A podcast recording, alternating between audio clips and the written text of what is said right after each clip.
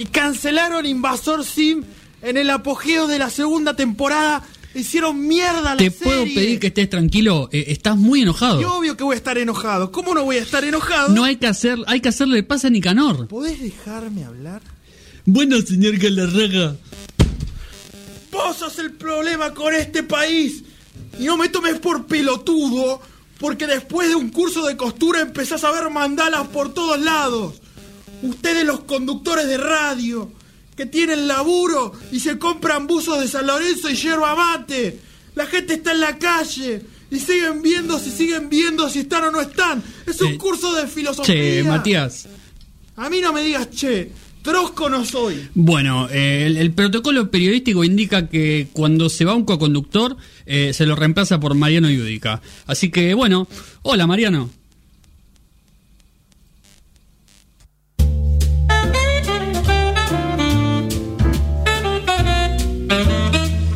13 minutos pasan de la una de la tarde. eh, seguimos en noticias descafeinadas. Timón de, de PJ Harvey. Sí. Eh, y bueno, tenemos, un- tenemos un poquito de todo en realidad. Eh, Creo que sí. Lo, lo mío es más, no es tanto una noticia, es un análisis, así que si quieren arrancamos por eso, Dale. cosa de que no, Lo mío que es no sea muy largo. sí, básicamente, digamos, es muy difícil ver por dónde empezar porque hay muchas aristas al mismo tiempo, pero vamos en orden cronológico. Bueno, pasámelo mientras. No. Eh, no, vamos en orden cronológico para que se entienda. Eh, Cristina estuvo el lunes en un plenario de, de la CTA. Y como siempre que habla Cristina, dejó muchas definiciones, eh, muchas opiniones sobre. Separa el país siempre. Sí, Eso sí. me sí, causa sí, mucha gracia a la gente que dice que ya fue Cristina, ¿viste? No, no. No existe, no existe. De hecho, eh, es muy gracioso porque se quejaba mucho la gente de las cadenas nacionales y cada vez que habla Cristina Sí. hay cadena eh, de hecho. No oficial, Porque sí. todos los canales de noticias la, la- la pasan en vivo. Eh, bueno, como siempre que habla Cristina deja muchas definiciones, deja mucho ruido también, obviamente, pesa mucho su opinión dentro del gobierno, por lo menos en lo mediático, en, la- en las, en las definiciones concretas no pareciera. Eh, y dentro de todas las cuestiones que habló, habló del rumbo a la economía, bueno, habló de, de la cuestión de las importaciones y demás, dejó una definición interesante sobre el tema planes sociales. Eh, uno de los temas más picantes dentro de lo, de lo que fueron los gobiernos kirchneristas y dentro de lo que ha sido siempre un gobierno peronista se habla mucho del tema de los planes. Es una de las grandes críticas del macrismo y de la oposición en general. El tema de los planeros que cortan la calle, que qué sé yo. Eh, y Cristina dejó una frase que fue algo así como, eh, con esta desocupación debería haber menos planes. Eh, el Estado Nacional debe recuperar el control y la auditoría de los planes que no pueden seguir tercerizadas. Dijo, esto no es peronismo, no es depender de un dirigente barrial para que me dé la alta o la baja. Eh, ahora yo voy a explicar todo esto porque es medio técnico. Eh, dijo, y sobre todo las mujeres, que son las más explotadas, las más basuriadas. Si Evita los viera, dijo. Esta última frase de si Evita los viera es un claro ataque o, o una clara crítica al movimiento Evita, Claro. Eh, una de las organizaciones sociales más grandes que tiene hoy la Argentina, que es eh, primero la que más planes sociales... eh, Aclarar, por planes sociales se están refiriendo todos al potenciar trabajo, que hoy es quizá el plan más extendido. El plan potenciar trabajo es básicamente por una contraprestación de cuatro horas de una tarea determinada, se le paga al beneficiario o la beneficiaria la mitad de un, eh, del sueldo mínimo vital y móvil, que hoy está en 16 mil pesos. La- el potenciar, ¿no? Em, el movimiento Evita no es solo el movimiento social que, que más planes tiene, debe tener algo así como 500.000, 600.000, casi la mitad del total, que son 1.300.000, eh, sino que además es, mediante Emilio Pérsico, que es el, el referente más grande y es el secretario de Economía Social, el que otorga los planes Potenciar Trabajo. Ok. Es decir, Él el- decide. eh, Claro, el movimiento Evita está de los dos lados del mostrador, como se dice. Es el que entrega los planes, es el que aprueba desde el gobierno la entrega de los planes y además es el mayor beneficiario de estos planes. Obviamente una cosa tiene mucho que ver con la otra eh, y yo en esto aclaro que como eh, digamos tuve mucho tiempo dentro del Ministerio de Desarrollo entiendo que te- tuve acceso a mucha información que quizá mucha gente no, eh, pero me parece importante hablarlo porque el gobierno desde el arranque de la pandemia ha tenido una política social muy clara Sí. de la cual se habla muy poco y realmente es muy poco eficiente. Eh, y lo vemos, digamos, todos los días. Digo, generalmente cuando ustedes ven cortes en la 9 de julio del Polo Obrero o de el Frente Piquetero de Lucha, como se hace llamar ahora, que son el Polo Obrero y otras organizaciones eh, trotskistas o por lo menos no oficialistas, lo que reclaman por lo general es más planes sociales, más altas de potenciar trabajo. ¿A qué se refería Cristina con esto de la tercerización y las altas y las bajas? Eh, el movimiento social es el que presenta el listado de las personas que van a cobrar y potenciar, porque esas personas, contra esa contraprestación que hacen, la hacen eh, para la organización, digamos. La organización es, es la que pone el nombre. Trabajan para el movimiento Evita, digamos. Claro, digamos, trabajan para el movimiento Evita, en realidad lo que hace el movimiento Evita es poner la cooperativa, eh, digamos, poner los papeles para que esa persona pueda hacer esa contraprestación, que puede ser barrer la calle, que puede ser atender un comedor, que puede ser, bueno, una serie de tareas, un sinfín de tareas. Eh, los movimientos sociales eh, opositores cortan la calle todo el tiempo por esto, además de por otras cosas. No, no, no es por eh, desmerecer, digamos, la lucha que están llevando adelante en un país con mucha pobreza y bastante desocupación también. Eh, pero digamos, la crítica de Cristina va claramente direccionada hacia el movimiento Evita porque el movimiento Evita es albertista. Eh, es la base social de Alberto Fernández. son las, las movilizaciones que se vieron en apoyo a Alberto Fernández, eran lideradas por el movimiento Evita y están en una franca pelea contra la cámpora. eh, que acá también hay que hacer una aclaración muy importante y es que leí mucha gente decir la cámpora no tiene organizaciones sociales. Eso no es cierto. La cámpora tiene muchas organizaciones sociales. Hay muchísimas organizaciones que responden a la cámpora eh, y se ven también en las movilizaciones y demás. Y, eh, digamos, Cristina al atacar a, a Levita está atacando un poco también a Alberto Fernández porque decimos, ¿no? Es como un poco su base de sustentación eh, en, en- en el territorio, digamos, en los barrios. Eh, y en esto es donde sale a, a hablar Alberto Fernández, que creo que fue el martes o el miércoles, él estaba en, una conferencia por otro tema, y tuvo esta frase, este desliz, que es muy lindo. Eh, pero digo, también lo traigo para que nosotros sepamos que eh, eh, Al- Alberto Fernández se metió en la discusión y se metió a defender el trabajo de las organizaciones sociales eh, diciendo lo siguiente. Ahí veo al compañero de garganta profunda. Como él, miles. Uh, poderosa. No, profunda no, poderosa. Poderosa. Poderosa, poderosa, poderosa, poderosa, poderosa. Poderosa. Pero, pero profunda también, ¿eh? Porque la verdad es que nos enseñaban en esas revistas muchas cosas que eran ocultas por otros medios.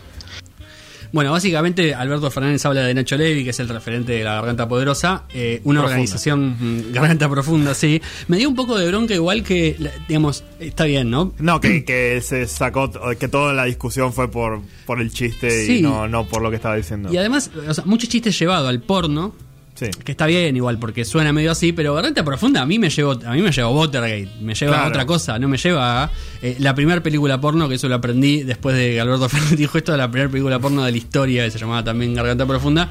Eh, pero bueno, Alberto Fernández hablaba de Nacho Levi, que es un referente social de la Garganta Poderosa, que es una otra organización social que tiene una revista que es muy conocida y demás.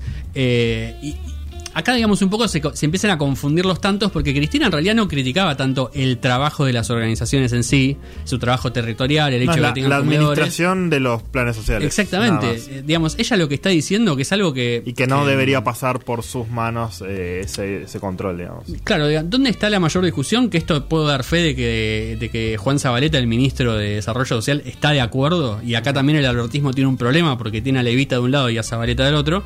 Eh, eh, Cristina, Juan Zabaleta y muchos otros dicen los planes sociales debería manejarlos el Estado. Y el Estado otorgarlos directamente a los beneficiarios, sin la organización social en el medio.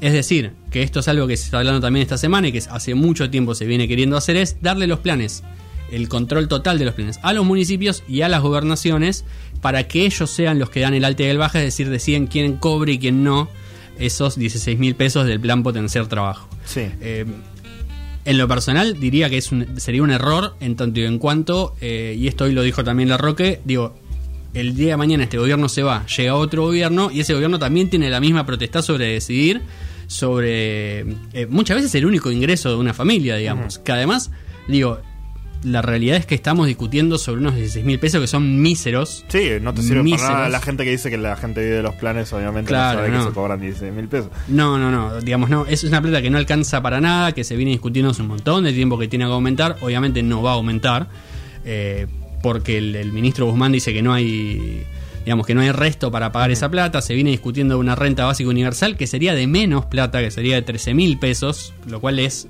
digamos, directamente invitarte a vivir en la indigencia, eh, y bueno, toda la discusión consecuente de eh, generar trabajo genuino, que esta gente no debería estar cobrando un potenciar trabajo, sino teniendo un trabajo en Sí, blanco. obviamente. obviamente. Se han intentado algunos empalmes de decir, bueno, la gente que cobra eh, potenciar trabajo, que, que, mm, consiga un trabajo, digamos, en blanco y que a partir de ahí deje de cobrar el plan o que cobre el plan durante unos meses como complemento del sueldo y demás.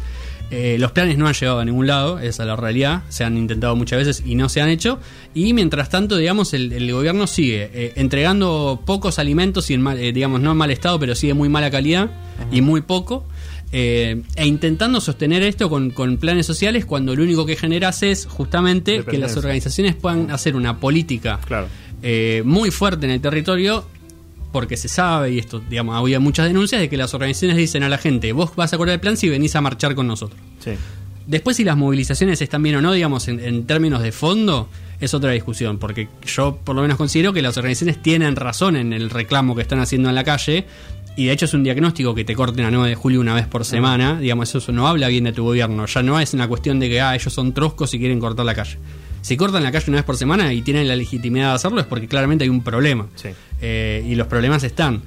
Veremos hasta dónde llega la, la discusión que plantea Cristina. Eh, la verdad que hay otros problemas mucho más importantes, me parece, que, que resolver, que ponerse a discutir la cuestión de la tercerización o no de los planes, y más teniendo en cuenta que Cristina tiene un montón de organizaciones atrás que hacen lo mismo. Exactamente. Por lo cual digo, apuntarle a Levita, porque ahora Levita tiene la manija, eh, solo para después vos poner a otra persona que sea tuya y tenga la manija, es un poco, digamos, un Sí, poco chiquito. exactamente. Al lado de otros problemas. Exactamente. Eh, pero bueno, esa es un poco la, la- la situación. eh, mucho que resolver. Ojalá se hable más de la situación de la política social del gobierno, sobre todo porque el peronismo tiene en, en su política social una de sus bases fundamentales, digamos. No, es que claramente es un. En un país que funcione bien no sería casi necesario. O por ahí Claro. sí necesario en el sentido de que va a haber siempre gente en una sociedad que por ahí por A o por B no puede acceder a un trabajo. Sí. Entonces eh, es necesario otorgarle mínimamente las condiciones para que no se acabe muriendo de Sí. hambre. Eh, y, y siempre va, va a haber una, una asistencia necesaria por más allá de, de las instituciones Totalmente. eh, en sí mismas. Pero mm, eh, sí, ahora estamos de- dependiendo como de un- una repartidera directa de plata porque no hay trabajo. Eso es un problema grandísimo que hay que resolver. Totalmente. Eh, y que no, no sé, no se está haciendo mucho al respecto. También, sobre todo cuando vos accedes a un trabajo y sos pobre igual. Claro, eso es verdad. Eh, el último dato que me parece que me parece que está bueno, Cristina lo dijo también, su gobierno terminó en 2015 con 200.000 planes. Eh, en realidad, para ser honesto, y los datos que yo tengo es que eran 800.000. Macri lo llevó a 8 millones de planes y hoy estamos en el millón 300.000. Por lo cual digo, Claro. claramente hay un problema por esto que vos decís. Si es tanta la gente que necesita un ingreso directo, eh, porque incluso trabajando en lo que trabaje no le alcanza, eh, hay un problema Sí. digamos, importante. Eh, y que eso haya aumentado tanto en tan poco tiempo debería ser algo a tener en cuenta Claro. para todos. Es que es muy. Yo lo veo como. Como algo demasiado artificial que, que es súper. Y como es artificial, es súper frágil, digamos. Eh, entonces eh, basta cualquier cosa para, para que todo se venga abajo. Eh, y bueno, no está, no está mal. Eh, el que se viene abajo es Mileio, espero. Sí, así parece. No sé, qué sé yo. Nada, nada es por seguro en este país eh, y en esta realidad en la que vivimos. Pero bueno, Javier Milei estaba hablando con eh, el, el mejor eh, periodista de todos los tiempos, eh, Jonathan Viale, en La Nación Más. Sí, sí, sí, sí. Eh, un, un tipo impecable. Que, y que, que bueno, La Nación Más, sabemos de quién financia La Nación Más, Sí, entonces claro. hubo tiroteo a Milei. Ah, no me digas. Sí, sí. Hubo tiroteo a Milei. Jonathan Viale le lo acusó por eh, su ausencia en la sesión de diputados que estaba vinculada con el alivio fiscal, Ah, claro. Que había sido eh, uno de los eh, de los proyectos que Milei había impulsado, digamos. Entonces le criticó que no hubiese estado ni en la sesión. Claro. Eh, a lo cual dijo Milei, bueno, yo entiendo el chiquitaje de la discusión local de mirar el partido de Sacachispas, Ah, sí, sí. yo estoy mirando un partido más grande. Y Jonathan Viale le contesta, no, pará, pero tenés que mirarlo, porque si no la sensación es que lo usás la cámara para la candidatura, mientras Claro. le da cámara.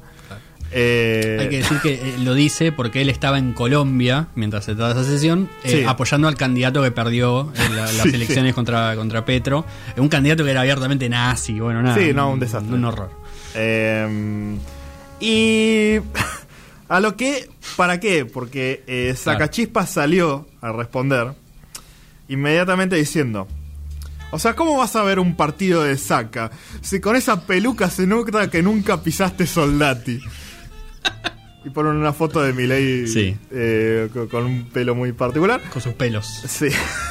Em, pero mío. lo gracioso es que no es la primera vez que Sacachispas se mete en, en política.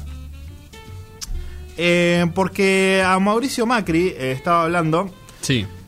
y decía, esta Argentina es como si Sacachispas quisiera decirle a la FIFA cómo organizar un mundial. No, fantástico. ¿Para qué? Porque le contesta a Sacachispas, Mauri, con la plata que patinaste del fondo hubiéramos hecho el mundial en Soldati y de noche. Eh, lo cual me causa gracia porque ya están bardeando a Soldati ellos mismos. Sí, sí, Eh, sí, sí, sí. Pero bueno, nada, muy, muy gracioso. Este, y hablando de mundial. eh, Sí, hablando de nada, fútbol, decíamos, el peor mundial de todos los tiempos. Eh, qué vara tan baja eh, que teníamos y sin embargo se, se baja cada vez más. Tal cual, tal cual. Este, ¿por qué? Porque, bueno, más allá de las polémicas de que Qatar eh, estaba esclavizando y matando en trabajos eh, forzados a, a empleados del sudeste asiático para mm, Sí. construir los estadios y la infraestructura necesaria. eh, cosa que es bastante común igual en Medio Oriente, no es eh, un fenómeno explícito Claro. del, del Mundial de Qatar, sino que es algo que se replica en Arabia Saudita, Emiratos y otros países. Sí. Eh, sino que ahora, bueno, ya las, las cosas que quieren imponer son eh, absurdas, como eh, si tenés sexo fuera del matrimonio durante Sí. el mundial, te pueden poner hasta 7 años en la cárcel. Exactamente. La pregunta es cómo, ¿Cómo se, se fijan. comprueba, no? Claro. ¿Están escuchando la puerta del hotel a ver qué Claro. pasa? Sé silencioso, mínimamente. Eh, mira, ahí hay una. mm, o sea, esa es una ley que ya está establecida en Qatar de, de por sí, digamos, o sea, que rige para cualquier parece que se va a imponer. eh, catarí. Eh, digamos, está- digamos, ya está impuesta, es Sí. así. O sea, vos, vos vas a Qatar hoy. Claro, pero vos te podés Eh, hacer el boludo por el mes que dura y. Bueno, después- eso, eso es lo que mucha gente pensaba que iba a suceder. Pero no. Eh, estuve viendo unos videos de, una- de unas chicas peruanas eh, que viajan por el mundo y hacen videos sobre eso. Estuvieron en Qatar eh, y bueno, contaron, digamos, se- se- ellas pudieron estar lo más bien, obviamente cumpliendo con algunas reglamentaciones, eh, que es básicamente, digamos, ya es una cuestión de no solo no, digamos, no puedes tener sexo con una persona, no sea tu, tu, tu pareja, tu matrimonio, sino que ya hablar con una persona del otro Sí. sexo es complicadísimo. Eh, mismo porque los cataríes, digamos, no, no lo tienen tan naturalizado, por lo cual, digamos, el, el- Inmediatamente quedas afuera, digamos. Claro, digamos, el chamullo catarí es mucho más sutil, por así decirlo, de lo que es en cualquier otra parte del mundo donde es una locura. Eh, complicado igual eso porque el mundial por lo general lleva mucha gente Sí. y gente que está en un clima súper distendido, digamos. El mundial suele ser un momento medio de fiesta, digamos. Como A mí lo que me llama la atención es, porque vamos a ver una de las declaraciones de, mm, de los funcionarios, pero mm, Sí. vos con este mundial le estás abriendo... Es decir, eso siempre es una oportunidad para los países de mostrar su cultura y de, venderse, ¿no? En el buen sentido, ¿no? Claro. Pero también le estás abriendo la puerta a literalmente todo el mundo. Entonces, menos a Chile. Entonces, em, una cosa es como mostrar quién sos y otra cosa es como imponer a Sí. todo el mundo eh, tus, tus leyes. Eh, no, no sé tus leyes, pero es como le estás cambiando la forma de, de comportarse a Claro. todo el mundo que está entrando, digamos. Es muy extraño.